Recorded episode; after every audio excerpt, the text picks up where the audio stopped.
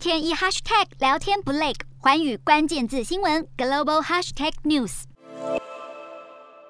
美国总统拜登十一号表示，将进一步制裁俄罗斯。贸易最惠国待遇在美国称为永久正常贸易关系，撤销这个关系代表着各国对俄罗斯进口品可以征收更高的关税。此举将会让俄罗斯已经很紧绷的经济面临更大的压力。这些政策都需要经过美国国会同意，不过美国两党对此已经有共识，预计将不会有任何阻碍。在此之前，全球只有两个国家——古巴和北韩——被美国排除永久正常贸易关系之外。目前，美国对俄罗斯产品平均征收的关税税率为百分之二，取消最惠国待遇后，将使税率增加到十倍以上。不过，美国从俄罗斯进口的产品量有限，以二零二一年来说，美国只进口不到三百亿美元，相当于八千五百二十五亿台币的俄国产品。而在拜登宣布新制裁后，七大工业国 G7 还有欧盟也在稍晚跟进，宣布将发动在世界贸易组织 WTO 剥夺俄罗斯的最惠国待遇。